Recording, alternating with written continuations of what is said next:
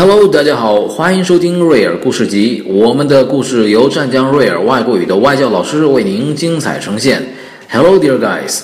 This is real English story time. All of the stories are presented by our teachers from Real English Academy. Hello, my name is Lee. Welcome to Real English Book Club.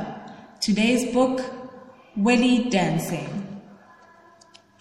The keywords are farm, feed, fed, feed, animal, animals, animal, dance, chicken, chickens, chicken, Cinderella, prince, costume, shoes, shoes, shoe, begin, began, begin, trip, tripped, trip, slip, slipped, slip, slide, slid, slide, fall, foul, fall, welly, wellies, welly, wrong.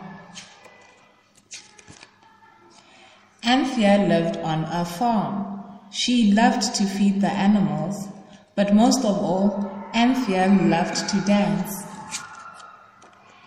She danced when she fed the chickens. She danced when she fed the goats. She danced when she saw the cows. One day at school, Mrs. Bright said, We're going to put on a play. It is Cinderella. In the play, Cinderella has to dance with the prince. Anthea, you can be Cinderella. Anthea put on her costume. What lovely shoes to dance in, she said. Then Anthea began to dance.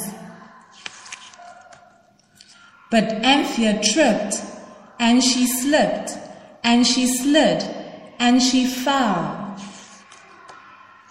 I can't dance, said Anthea. I don't want to be Cinderella.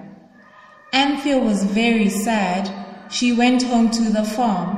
She put on her wellies. She danced when she fed the chickens. She danced when she fed the goats. I know what's wrong, said Anthea.